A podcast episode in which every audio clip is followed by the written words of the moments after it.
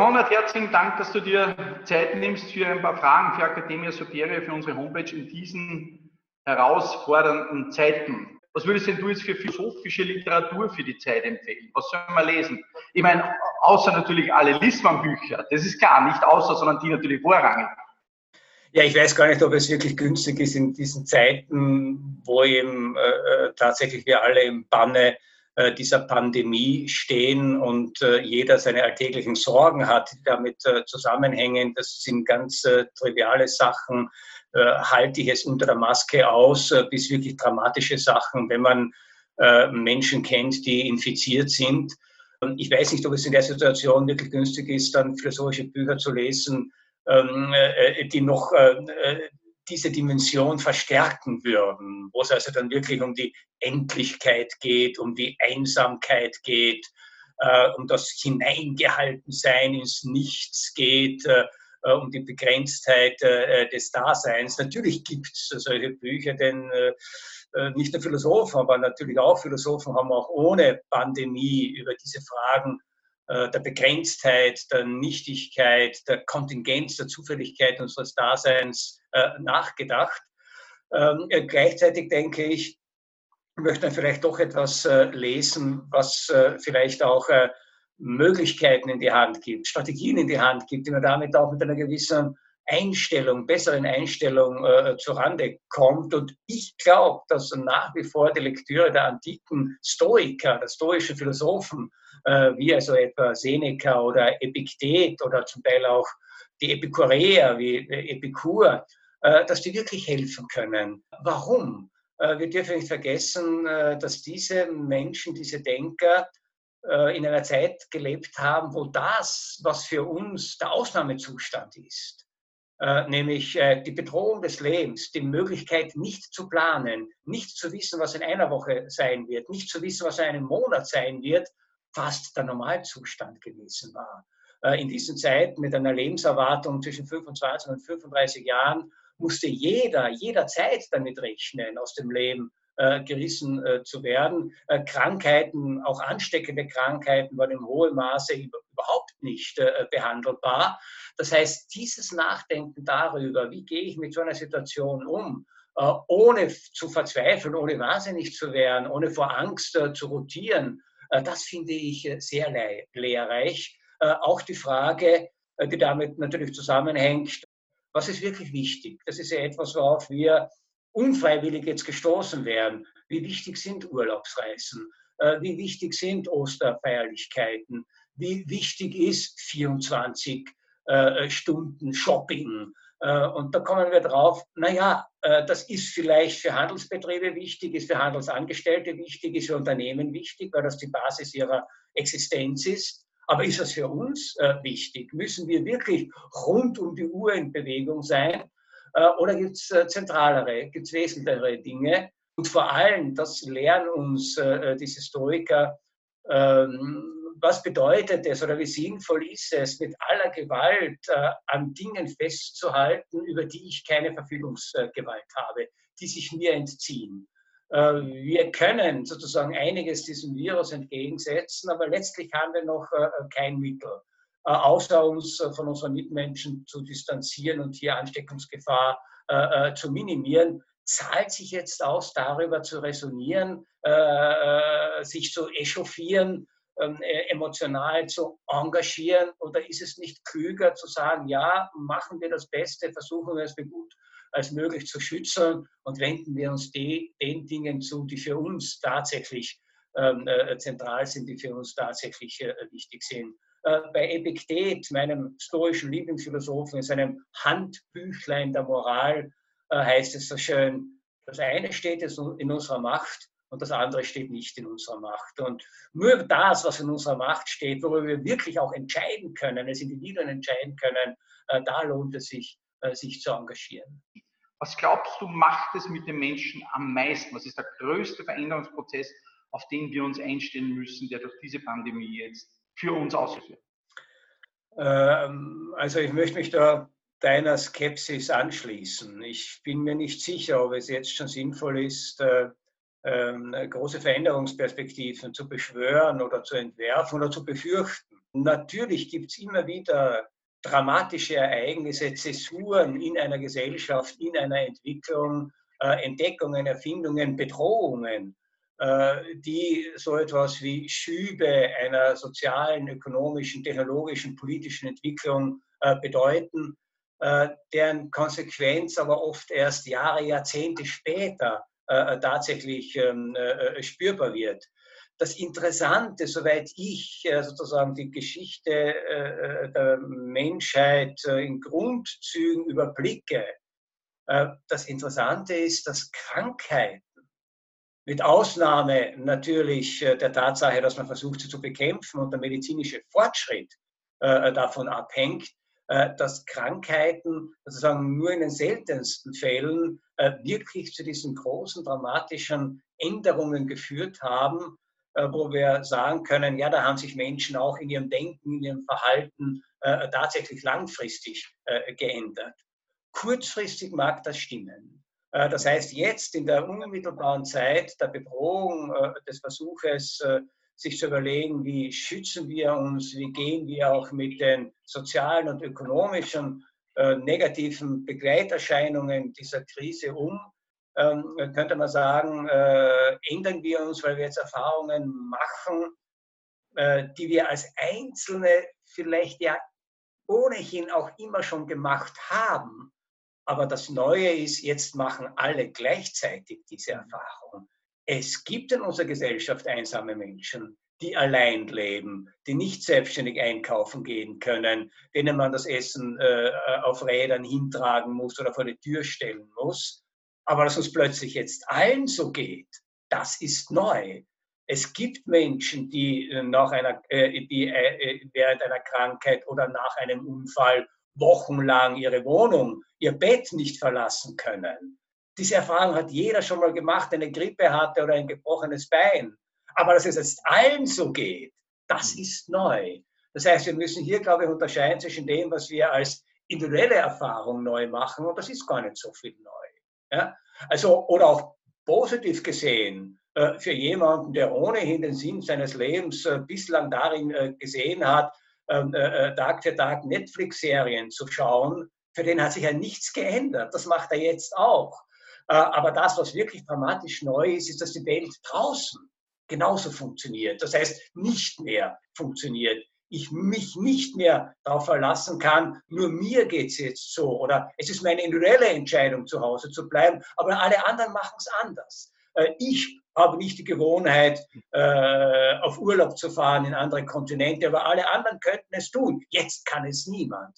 Und das schafft ganz eine andere Atmosphäre äh, ganz eine andere Stimmung. Und da denke ich schon, dass jetzt Menschen ein bisschen beginnen, darüber nachzudenken, mal abgesehen von der subjektiven Bedrohung, äh, die jeder empfindet und von der Sorge, berühmtes Wort in der Philosophie, von der Sorge um das eigene Dasein, mal darüber nachzudenken, so wie diese Gesellschaft funktioniert hat, war das wirklich äh, das Optimale. Warum ich skeptisch bin, ob es hier zu langfristigen Einstellungsänderungen kommen wird, das, äh, aus einem ganz, ganz einfachen Grund. Es kann niemand sagen, dass diese Krise, die wir jetzt erleben und durchleben, Resultat einer falschen Lebensweise war, Resultat einer falschen Ökonomie war, Resultat einer falschen gesellschaftlichen Verfasstheit war. Das heißt, ich weiß gar nicht, was ich ändern sollte, außer dass man sagt, ja, äh, die Krankenhäuser sollen besser vorbereitet sein. Es ist doch nicht so schlecht, wenn man mehr Intensivstationen äh, und Beatmungsgeräte hat, als man in der Normalität äh, braucht. Es ist vielleicht günstig, Produktionsketten so zu organisieren, dass unbedingt lebensnotwendige Produkte, medizinisch, technisch überlebensnotwendige Produkte auch vor Ort hergestellt werden äh, können, so wie wir jetzt unsere Masken in Vorarlberg zu nähen beginnen, wo die Textilindustrie seit Jahren und Jahrzehnten nach China ausgelagert äh, worden war. Solche kleinen Änderungen, solche kleinen Konsequenzen äh, wird es natürlich geben. Aber ansonsten, was haben wir großartig falsch gemacht. Das heißt, hätte man sich überlegt, äh, was bedeutet eine Krise für die zukünftige Entwicklung der Gesellschaft, wäre die Finanzkrise 2008 der viel bessere Kandidat gewesen. Denn da haben wir pausenlos Fehler gemacht. Wir haben ein falsches Finanzsystem. Wir haben Überspekulationen äh, zugelassen. Wir haben riskante Geschäfte auf den Rücken äh, von kleinen Kreditnehmern äh, zugelassen. Da hätte man sagen können, das müssen wir alles ändern. Das haben wir, wir äh, sozusagen hervorgerufen. Äh, das war Resultat einer ganz bestimmten Auffassung vom Markt, äh, von Finanzwesen, von Ökonomie. Aber dieses Virus, ist gekommen. Es hätte auch nicht kommen müssen. Wie immer es, äh, wo immer es und aus welchen Gründen es zum ersten Mal aufgetreten ist, dass es sich verbreitet hat, kann man natürlich sagen, hat mit einem gewissen Grad, mit den globalisierten äh, äh, Reiserouten, mit dem raschen Wechsel von Orten äh, zu tun, deshalb auch äh, die Pandemie. Aber wenn man im Winter ein bisschen weniger gereist hätte, dann hätte sich die Pandemie vielleicht um ein, zwei Wochen verzögert, aber es wäre äh, gekommen. Und das Virus trifft jedes Gesellschaftssystem. Es trifft jede Form äh, von Politik. Man kann nicht sagen, äh, verändern wir unsere Gesellschaft, äh, dann wird uns so eine Pandemie äh, nicht mehr äh, treffen. Und deshalb glaube ich, dass jetzt natürlich die Zäsur spürbar ist, dass man ein wenig darüber nachdenken wird, ob wir wirklich diese Form von Beschleunigung und Globalisierung ähm, äh, äh, benötigen, ob man wirklich alle diese Güter braucht, an denen wir äh, bisher unser Herz gehängt haben. Aber für eine wirkliche radikale Änderung der sozialen, der gesellschaftlichen, der politischen Struktur sehe ich in dieser Bedrohung durch dieses Virus eigentlich keinen Grund. Und deshalb denke ich, wird es nach einer Phase des Nachdenkens, nach einer Phase des langsamen wieder äh, äh, Funktionieren äh, dieser Gesellschaft, vorausgesetzt, wir können dieses Virus in Schach halten. Vorausgesetzt, es wird irgendwann einmal Medikamente und Impfstoffe geben, werden wir über kurz oder lang uns nur noch dunkel zurückerinnern an dieses eine Jahr, in dem niemand auf Urlaub fahren konnte. Das in etwa äh, äh, wird im Gedächtnis haften bleiben. Wir sind uns da offensichtlich einig, dass dieses jetzt schon Versuchen, Chancen aus dieser, äh, wie soll ich sagen, tragischen und, und unglaublich herausfordernden Situation auch zu ziehen, äh, auch für mich überhaupt kein Ansatz ist. Aber ein paar Gefahren aus der Situation, die nicht unmittelbar mit der Situation zu tun haben, kann man schon ansprechen. Zum Beispiel das Thema Demokratieverlust, zum Beispiel das Thema des Akzeptierens, des Überwachens, zum Beispiel das Thema wie gehen Politiker, Politikerinnen damit um, nachdem diese Krise vorbei ist, mit all dem, was sie vielleicht sogar zu Recht äh, in der Zeit der Krise gefordert haben. Ich spreche jetzt an Ungarn, ich spreche aber auch an ganz andere Dinge, wo Menschen sagen, also gut, von mir aus für eine gewisse Zeit, siehst du die Gefahr, dass hier irgendetwas in Gang gekommen ist, was man dann schwer zurückdrehen kann? Oder wird es relativ leicht, wenn klar ist, wir haben sozusagen diese Pandemie überstanden, auch relativ leicht wieder in den vorigen Zustand zurückführbar sein? Ähm, ich denke, es wird dort äh, schwierig sein, bestimmte Dinge, die wir jetzt äh, setzen oder Maßnahmen, äh, die jetzt überlegt werden, wieder zurückzunehmen, nämlich dort, wo es die Tendenz ohnehin schon dazu gegeben hat. Dass in Ungarn Viktor Orban immer schon seit er äh, gewählt wurde, die Tendenz hat, seine Macht auszubauen. Ja? Äh, äh, das Parlament und die Verfassung so weit als möglich entweder zu dominieren oder außer Kraft zu setzen, das wissen wir schon lange. Die Europäische Union hat schon seit Jahren überlegt, ob es nicht Verfahren gegen Ungarn und gegen Polen wegen außer Kraft setzen rechtsstaatlicher Prinzipien, europäischer Prinzipien geben soll. Äh, das heißt, äh, äh, hier wird einfach das Virus, die Bedrohung, die Pandemie benutzt, um das, was ohnehin schon intendiert war, fortzusetzen. Anderes Beispiel mag für viele vielleicht harmlos sein. Ich komme aus dem Bildungsbereich. Da wird seit Jahren gepredigt, wir müssen die Schulen digitalisieren.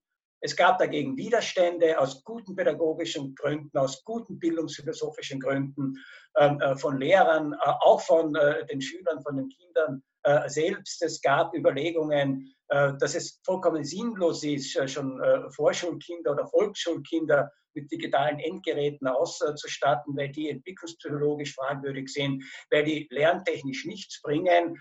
Die digitalen Industrien sozusagen gingen hier im Kreis. Jetzt kommt das Virus und jetzt die große Chance. Jetzt müssen alle auf digitalen Fernunterricht umstellen und jetzt tönt natürlich tönt es aus diesen Industrien. Jetzt haben wir den Durchbruch geschafft. Jetzt können wir zeigen, was alles geht. Jetzt können wir auch äh, danach ruhig äh, dabei bleiben äh, und große Teile des Unterrichts auf digitale Technologien umstellen. Das heißt, genau dort, wo es schon Tendenzen gab, wird es schwer sein, die zurückzufahren. Deshalb habe ich eigentlich wenig Bedenken, was die politischen Dimensionen dieser Maßnahmen in Österreich oder in Deutschland oder in anderen demokratisch organisierten Staaten in der Schweiz, die jetzt auch sehr rigide Vorschriften erlassen hat, äh, äh, was das bedeutet. Bleiben wir beim Beispiel Schweiz. Das ist eine jahrhundertelang gewachsene Demokratie.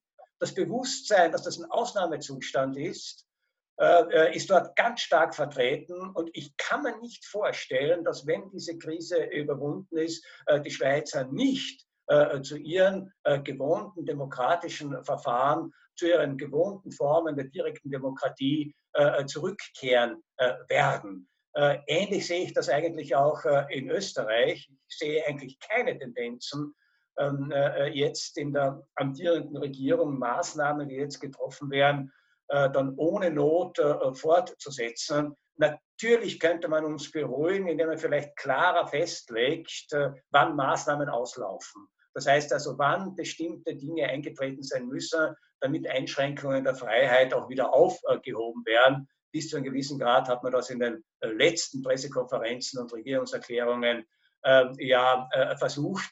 Also ich sehe das äh, in, in, in, in, Österreich, in Deutschland, äh, in der Schweiz, äh, in Frankreich noch überhaupt nicht unter diesem Aspekt, dass die Krise benutzt wird, um autoritäre Strukturen einzuführen. Ich glaube, das will hier niemand. Äh, und bislang sind auch alle Maßnahmen getroffen äh, worden sind äh, durch die demokratischen Einrichtungen, durch das Parlament, durch die Verfassung gedeckt und gerechtfertigt. Und da denkt auch niemand daran, da irgendetwas auszuhebeln. Ein interessantes Problem, das mich auch persönlich betrifft, weil ich, so wie viele überlege, soll ich, soll ich nicht, ist diese App des Roten Kreuzes. Ähm, da könnte man natürlich sagen, das ist vielleicht ein erster Schritt zu einem Überwachungsstaat à la China, ähm, wo ja bekannt ist, dass der Staat über die digitalen Daten seiner Bürger vollständige Kontrolle über deren Bewegungsprofile, deren Verhalten, deren Aufenthaltsorte und dergleichen mehr äh, erreichen will. Übrigens schon vor Corona. Äh, dieses Sozialkreditsystem in China ist äh, vor vier oder fünf Jahren äh, gestartet worden. Das hat mit dieser äh, äh, Epidemie überhaupt nichts zu tun, aber wird natürlich auch benutzt, um das verstärkt einzusetzen. ich bin mir hier nicht ganz sicher, ob die äh, datenschützerischen und rechtsstaatlichen Vorbehalte gegen diese App äh, des Roten Kreuzes äh, wirklich berechtigt sind. Wir haben überhaupt keine Probleme, all unsere Standortdaten an Google zu schicken, damit dieser Konzern uns Werbung schicken kann, die mich total belästigt und damit großes Geld verdienen kann. Und plötzlich ist ein amerikanischer privater Konzern, der mit uns nichts zu tun hat, äh, und plötzlich soll ich Bedenken haben, dieselben Daten, es geht ja nur um Standortdaten, dieselben Daten dem österreichischen Roten Kreuz zu geben, das kein anderes Interesse hat, als mit diesen Daten zu helfen, mich zu schützen und andere äh, zu schützen. Das heißt, dasselbe datentechnische Verfahren, jemand bekommt meine Standortdaten, ist für uns kein Problem, wenn es der internationalen Werbeindustrie nützt, aber es soll ein Problem sein, wenn es unserer Gesundheit nützt. Das sehe ich nicht ganz ein. Unter der Voraussetzung, äh, dass äh, geklärt ist, äh, dass diese Daten anonymisiert werden und nur so lange sozusagen verarbeitet werden dürfen, solange es eine akute Bedrohung gibt, habe ich hier eigentlich nicht die Vorbehalte, die viele andere haben, äh, die sozusagen Bürgerrechte, was Datenschutz betrifft, bis jetzt ohne mit der Wimper zu zucken preisgegeben haben und nun plötzlich die großen Bedenken entwickeln, wo es wirklich um ernstere Dinge geht, als ob mir Google Werbung zuspielen kann oder nicht. Ja, Ronald, ganz, ganz herzlichen Dank. Ja, vielleicht eine ganz letzte Frage kurz noch für alle sozusagen, die bei uns auf unserer Homepage das anschauen. Hast du noch irgendeine Nachricht, wo du sagen würdest, die würdest du gerne in so herausfordernden Zeiten an die Menschen oder an die User unserer Homepage noch weitergeben? Gerne. Ja, ich bin jetzt kein Freund, äh, ähnlich wie du, ja, solche herausfordernden Zeiten dazu benutzen, äh, um das eine oder andere Süppchen äh, zu kochen, um hier Botschaften äh, zu geben. Äh, ich habe äh, so den Eindruck, dass wir in einer Zeit leben, wo wir auch erfahren, wie schnell sich Informationen, wie schnell sich Wissen, wie schnell sich die Frage, was ist das Richtige, was wir jetzt tun sollen, wie schnell sich das ändern kann. Äh, wir haben das beobachtet in letzter äh, Zeit. Äh, wir erfahren auch, ohne dass wir jetzt Wissenschaftler sein müssen, wie sehr auch die Wissenschaft, die Medizin, die Virologie hier mitlernen muss und erst sozusagen diesen, dieses Virus erforschen muss, um draufzukommen, wie ist es bekämpfbar, was sind die richtigen Maßnahmen.